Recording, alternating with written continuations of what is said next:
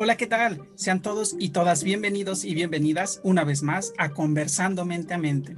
El día de hoy les traigo un capítulo, el cual lo vamos a dividir en la parte 1 y en la parte 2. Es el mismo con la creadora de los colores de la mente, sí, con Samantha Scutia. Ya se las venía anunciando desde hace tiempo, ya se logró y van a tener la parte 1 el día de hoy. Así que disfrútenlo como lo disfruté yo con el tema de el amor romántico en el siglo XXI. Acompáñenos, comenzamos.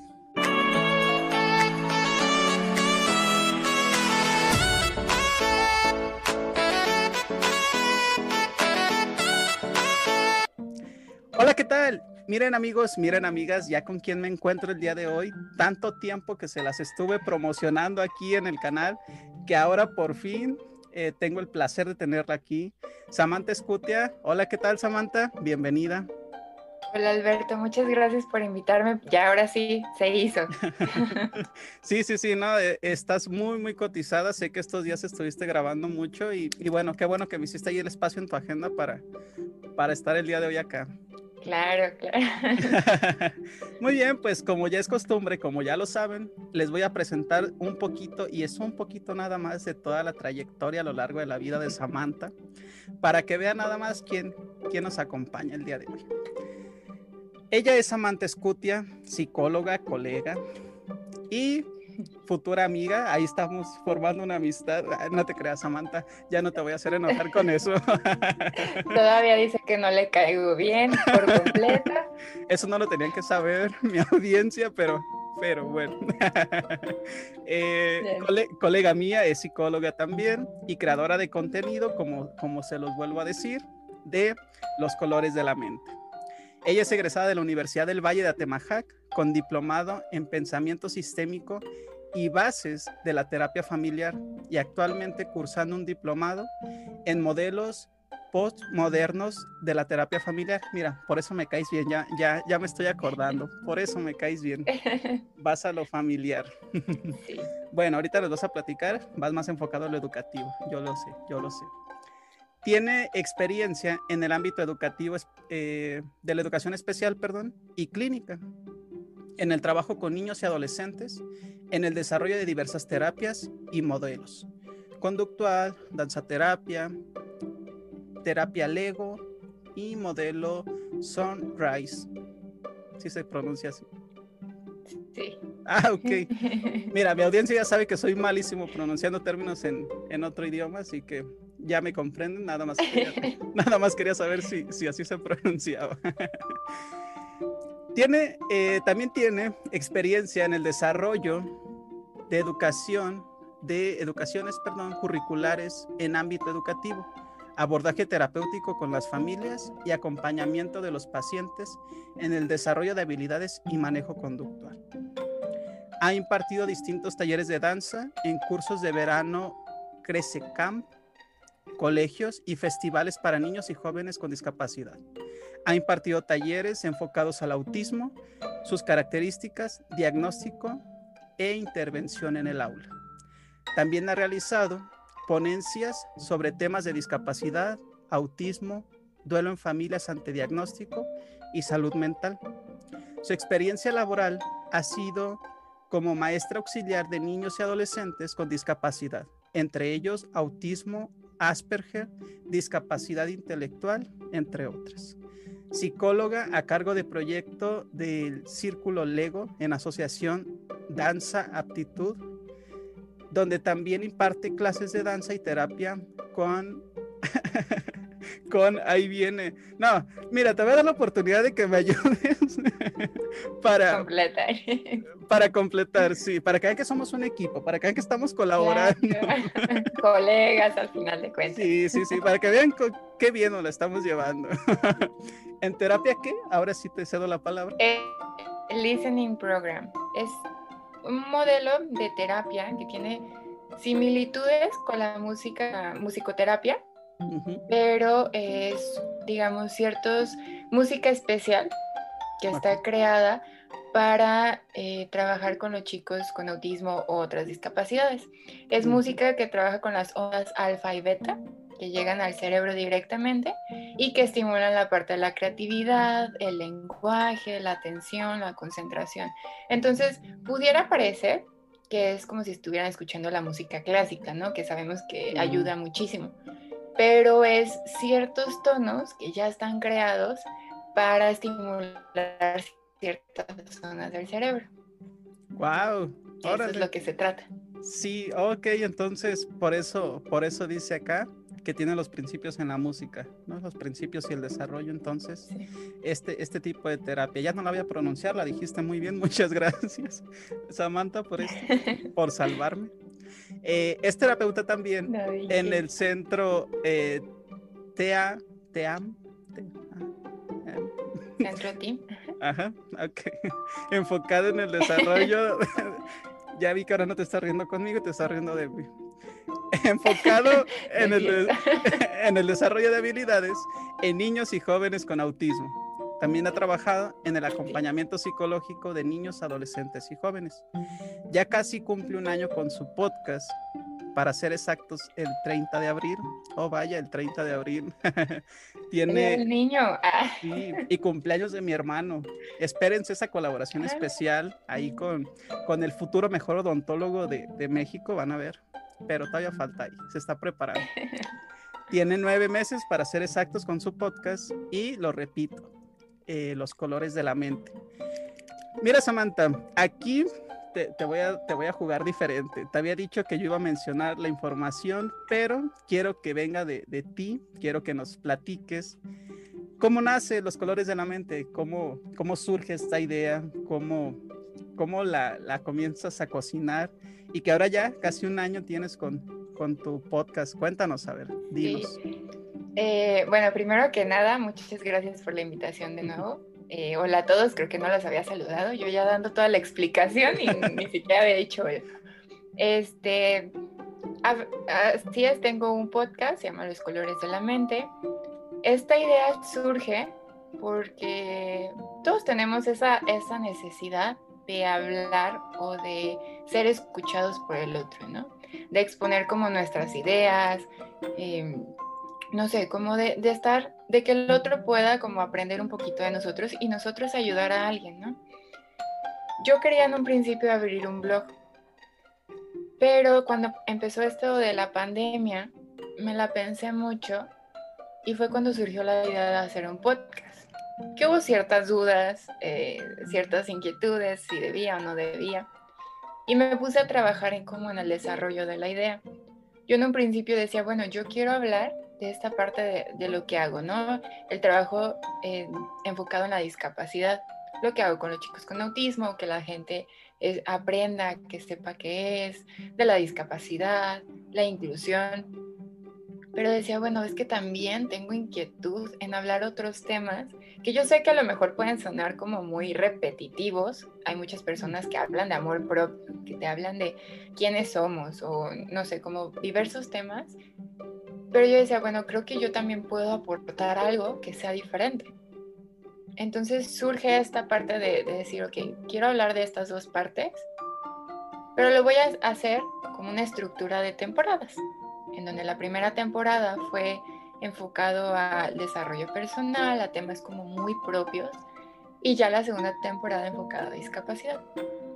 Y un elemento muy importante de mi podcast es los colores justamente porque es tan diverso y es esta parte también de la diversidad, es que pensé en esto y además que me encanta pintar. No sé, en algún momento llegó a mí esta idea, la verdad no sabría decirles de que estaba haciendo esto y de repente, no, fue como que en un momento dije, ok, si le pongo los colores de la mente y si entonces este, hago que cada episodio, también decía, algo tiene que tener diferente mi podcast. No puedo ser un podcast más de psicología. Yo creo que a todos nos pasa eso. No buscamos como ese distintivo. Ok, que si cada episodio tuviera eh, un color y ese, ese color, por el significado, estuviera como relacionado a, al tema que voy a hablar. Y así es como empezó esta idea. Eh, ya casi cumplió el año, ahí va poco a poco. Ha habido momentos donde realmente me cuestiono de si debería seguir o no. pero al mismo tiempo lo disfruto. He conocido personas muy grandiosas en esto, he aprendido muchísimo, me ha ayudado a mí como para desarrollarme también, a soltarme más. Entonces, es, no sé, ha sido muy bonito como todo este proceso y más estando en, un, en una temporada tan difícil como ha sido la pandemia. Entonces ha sido de cierta forma un salvavidas, ¿sabes? Sí, sí, sí, me imagino. Y, y bueno, hace un momento señalaba aquí abajo, les voy a dejar aquí eh, abajo la liga para que vayan a ver en Instagram, que es donde, donde aquí abajo. Eh, bueno, no, los que están en Spotify no sabrían en qué parte de abajo. Bueno, amigos que están en YouTube. Imagínense nosotros apuntando. Hacia, con el dedito hacia, hacia abajo. Ok, eso somos nosotros. Eh, la liga para que vayan a su página de Instagram y vean las pinturas. están muy, muy bonitas. Yo cuando las vi dije, wow. O sea, qué, qué, qué bonitas pinturas, ¿no? Qué forma de expresarse mediante la pintura. Y bueno, como ya pudieron escuchar, lo emocionada que está Samantha de platicarnos de la creación de su podcast, con ese mismo entusiasmo ella hace cada episodio. O sea, de verdad yo soy fan y no me cree, no me cree Samantha que, que abrí su club de fans. Nada más estoy yo. Ah, dice que nada más estoy yo, pero bueno, este, en el club de fans de los colores de la mente, de, de cómo hace Samantha sus, sus podcasts. Vayan a escucharla de verdad. No se van a arrepentir. Van a encontrar, a mí me ha pasado, van a encontrar en cada momento de su vida un, un episodio que les va a ayudar mucho, que les va a servir. Y bueno, acabándose este, se van rápidamente en su celular a buscar ahora los colores de la mente eh, para que vean de qué les estoy hablando. Entonces, pues bueno, solo poco, yo sé, yo sé, Samantha, que solo poco lo que mencioné acerca de, tu trayectoria, de, tu experiencia ya en el ámbito educativo. Por ahí veíamos, escuchábamos, mejor dicho, eh, la trayectoria con tu trabajo con personas con autismo, con Asperger, más pues, con derivados, ¿no? De, autismo y demás. Entonces, pues yo creo que es material, fíjate, me encantaría hablar en otro momento contigo sobre, sobre algún tema, ya sea del arte, ya sea de, de tu trabajo en educación. No sé. lo voy a pensar. gracias, gracias. Y bueno, ¿qué nos, qué nos trae el día de hoy a, aquí? Bueno, el tema, como ya saben, se me volvió a pasar al inicio, pero lo pueden leer en la descripción. El día de hoy les vamos a hablar acerca del amor romántico en el siglo XXI. Sí, del amor romántico en el siglo XXI. Eh, ¿Qué pasó, Samantha? ¿Qué, pensaste cuando te propuse este tema? Pues me gustó mucho. O sea, creo que es un tema, eh, no sé cómo decirlo, o sea, no, no es fuerte, pero a veces siento que se olvida mucho esto o hay tantas cosas ahorita relacionadas al amor y lo que vemos como en internet, lo que vemos en las películas. Entonces, como que cada quien tiene su concepto de amor y se me hizo muy interesante como hablar de esto y ver de qué forma podemos como ir encontrando qué es el amor para nosotros y cómo se vive o cómo lo viven las personas, ¿sabes? Y más ahorita con esta era que dicen que que con el internet, el uso de redes sociales, como que se ha dejado de lado un poco esta parte. O sea, sí hay amor, pero el amor romántico como tal, como que se ha ido perdiendo un poquito, digamos. Sí, justamente vayan a escuchar a Aaron, ahí estuvo este, Samantha, él ya, ya lo tiene ahí en YouTube. Eh, esta colaboración precisamente con, con ella, con Iván, que también ya lo tuvimos aquí en Conversando Mente a Mente. Eh, sobre esto, sobre las redes sociales y, la psicología, ¿no? Sobre esto hablaron, nos hablaron por ahí de, un documental que hay en, Netflix. Eh, no les voy a espolear, vayan a, escucharlos, vayan a verlos. Y bueno, eh, ¿qué sí les voy a decir? Esto no es spoiler, esto sí, sí es de nosotros. Em, vamos a empezar con el amor romántico, ¿no? O sea, ¿por qué nos metemos en esto? ¿Por qué decidimos hablar de este, este tema. Y bueno, el amor romántico nos tiene tipos de eh, amor. Está el eros, está el ladus, está el storch, está la manía, el pragma y el agape, ¿no? Eh, cada uno de estos tiene características especiales.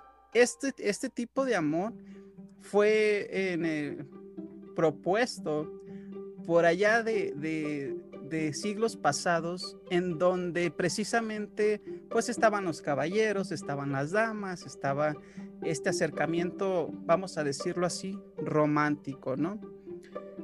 Eh, cada uno, cada uno tiene sus características. Samantha, nunca hago pause, pero ahorita voy a hacer pause, voy a cortar esto porque sabes que no tenía la mano las características. Entonces, si te fijaste que, le estoy, que le estoy dando muchas vueltas a esto. Sí, sí, sí, sí. Es que sabes qué? Estoy, mira, aquí estaban al principio y no lo veía. Es que estoy en la tablet, nunca estoy en la tablet, siempre estoy en la computadora. Y pues ese fue mi error el día de hoy. Tanto tiempo que estuvimos platicando, ¿verdad? Antes. Ya sé.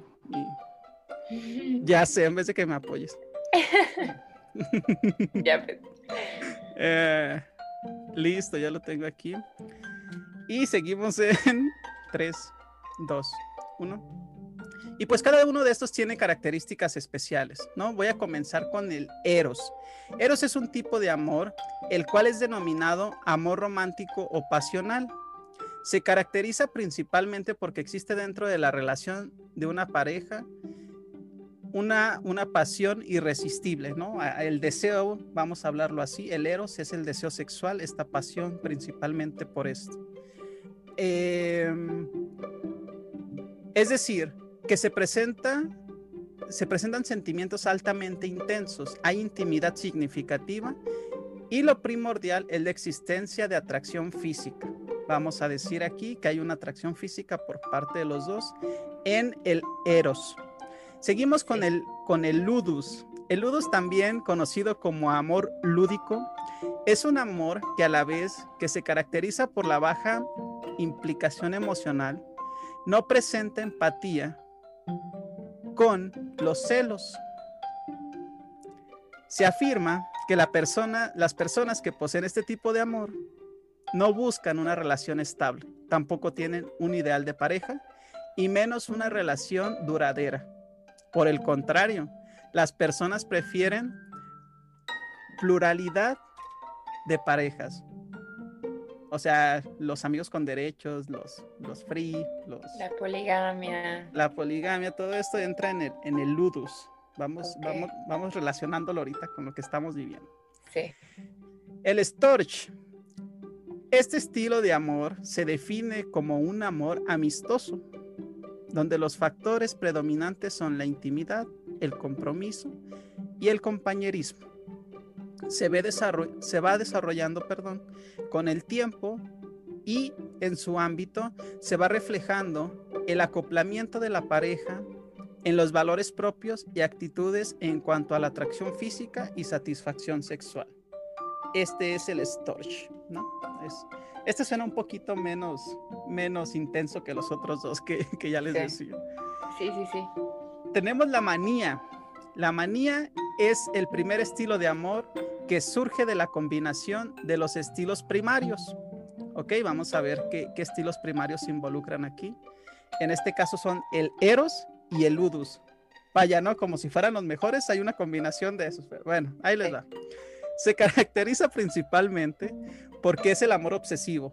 La pareja presenta gran dependencia y hay predominancia de celos. Adicionalmente, se evidencia la posesividad entre ellos. La persona que posee dicho estilo de amor está dispuesta a que se les sea demostrado constantemente el sentimiento o amor de su pareja, ¿no? O sea, quiero que me demuestres que me amas. Es, como eso. es lo que ahorita conoceríamos como tóxicos, que les voy a decir, yo odio esa palabra, porque siento que categoriza mucho a la persona y no solamente es la persona de que, ah, tú eres el tóxico, ¿no? No es por la persona. Exacto, ¿no? Pero, pero sí, sería como lo tóxico o los codependientes, ¿no? Ajá, y que al final de cuentas, eh, yo creo que somos uno, somos eh, uno como personas, eh, a lo mejor en la familia, con los amigos, como estudiantes, etcétera. Y somos otros cuando entramos a una relación. Entonces, ahorita nos metemos más en esto, pero sí, la manía es la, la, la, que se caracteriza por esto. El pragma, estilo secundario compuesto por ludos y storch, se caracteriza principalmente porque el miembro de una relación busca un ideal de pareja. Wow. Se tiene... Piedrazo. piedrazo de, este podcast. No me está saliendo sangre. Ah, no, no, no. Es, no es por mí, es por el amigo de un amigo. que me acordé, ¿no? Que me platicaba que se ideales de pareja. se tiene una serie de exigencias, características y referencias de cómo debe ser la pareja. En otras palabras, este estilo de amor no está basado en emociones o sentimientos, sino que es un amor más racional, mediante el cual se tienen presentes aspectos determinados que se debe, que debe presentar la pareja. Al final de cuentas. Es, este es el, el pragma. Y por último, el agape.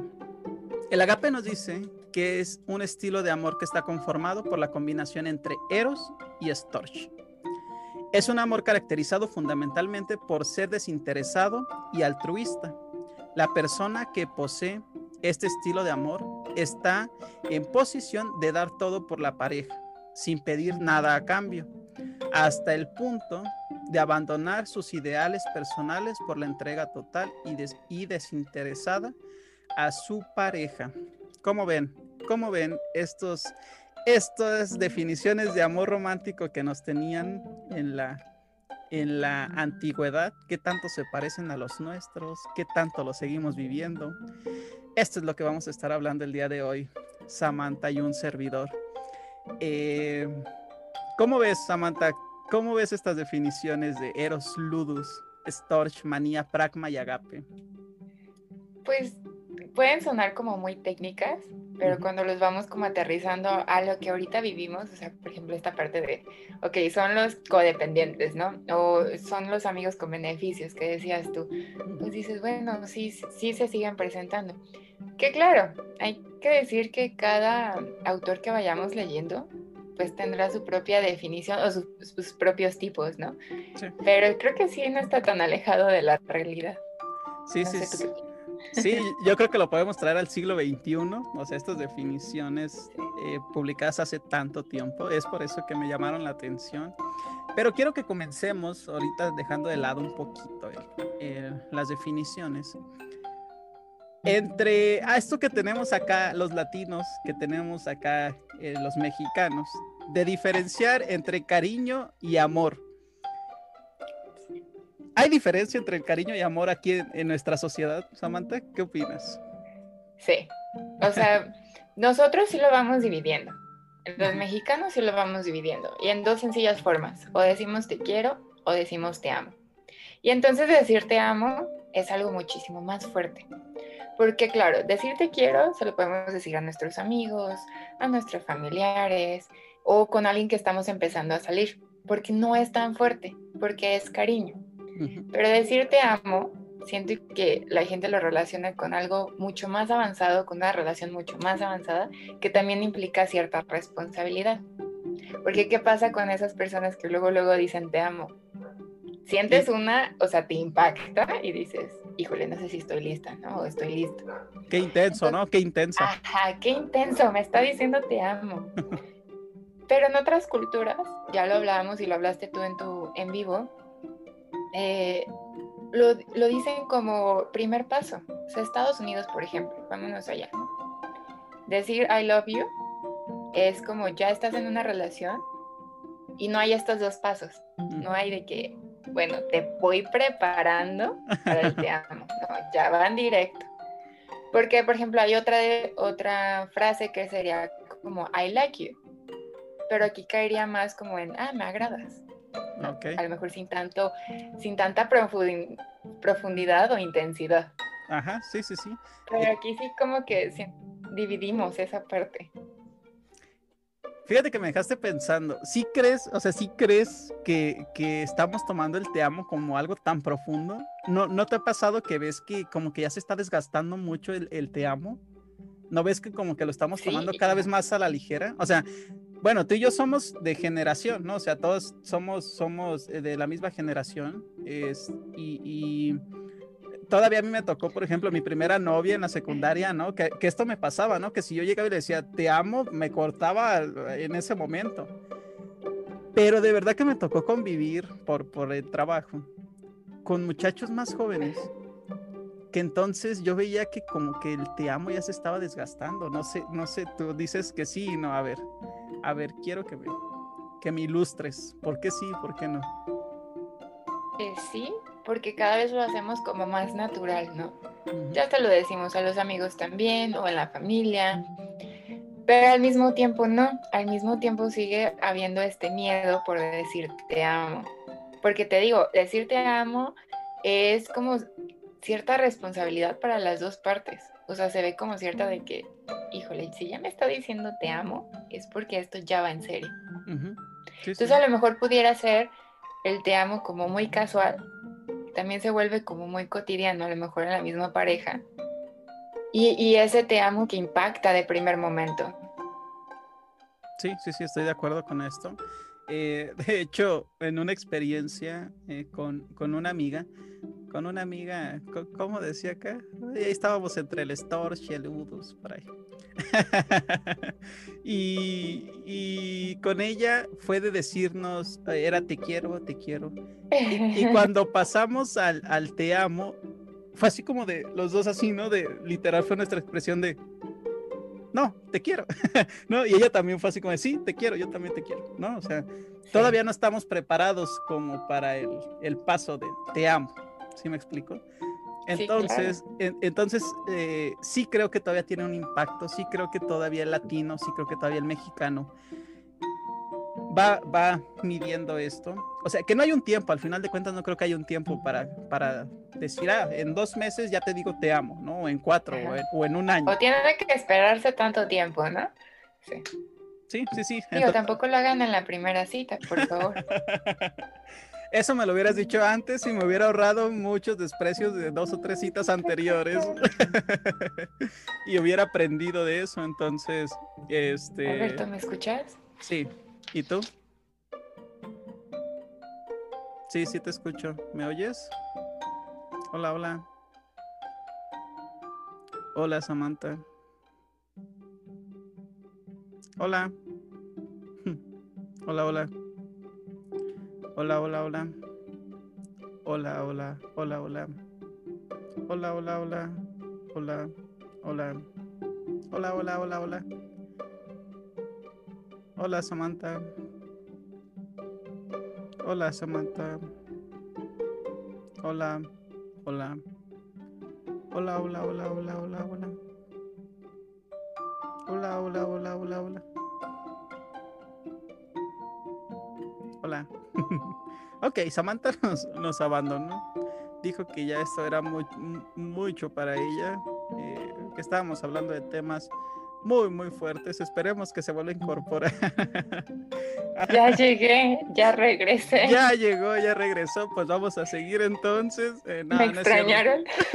sí, me quedé hablando aquí un ratote yo solo. Este, pero no, no pasa nada. Ya terminaste el podcast y todo. Sí, de hecho ya ahora el tema es, ahorita se va a unir la otra persona.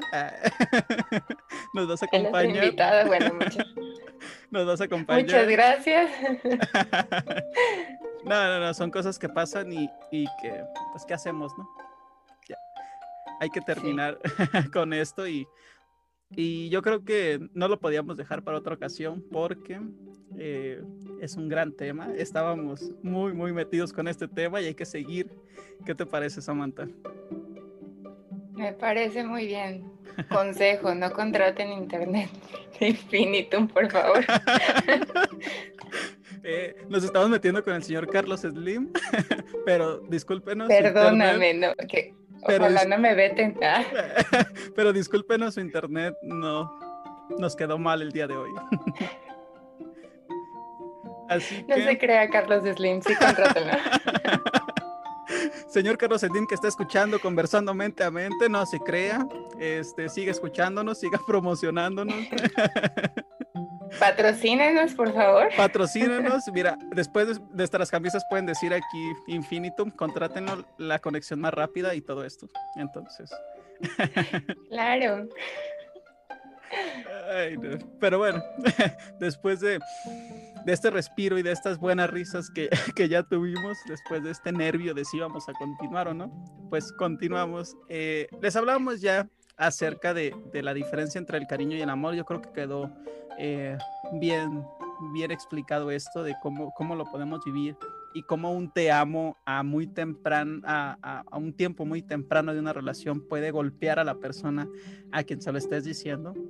Y como el, el te quiero es como, como ahí, ¿no? O sea, bien, bien, te quiero, ¿no? Sí.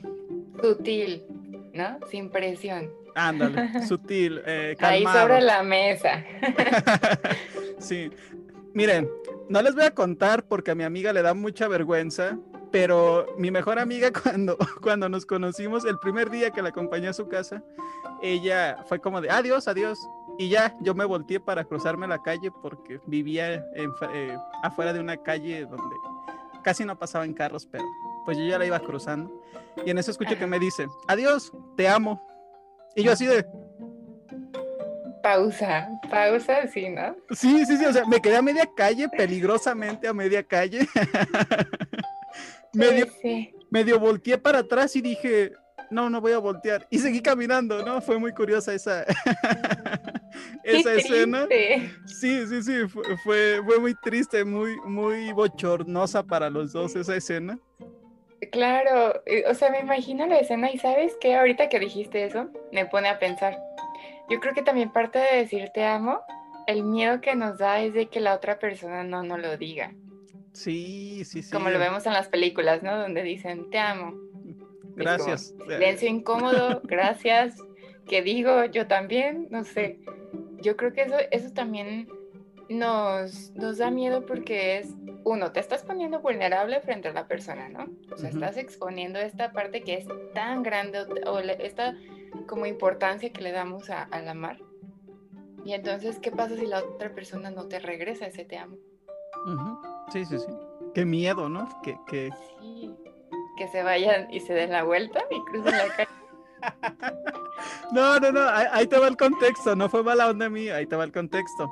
Ella eh, este, tenía, eh, tenía su novio, entonces siempre que la despedía o cuando la iba y la dejaba en su casa, pues era la costumbre de ella de, de al adiós, te amo, ¿no? O sea, entonces en este punto cuando se despidió fue más por inercia que por sentirlo. O sea, te digo, llevamos un día de conocernos, ¿no? O sea, no Qué intensa. ya no quiero ser tu amigo. no, no es cierto. Después de tanto tiempo seguimos siendo mejores amigos. Te mando un abrazo, Tote Chaparrita. Te quiero mucho, ya lo sabes. Un saludo. Pero sí, ¿no? Eh, es como, como esa. De hecho, no sé si lo tengo que editar porque le voy a platicar que, esto dije. No sé si, si esto vaya a salir aquí en, el episodio. Pero bueno, espero que sí, que me dé luz verde. Estuvo, estuvo muy gracioso.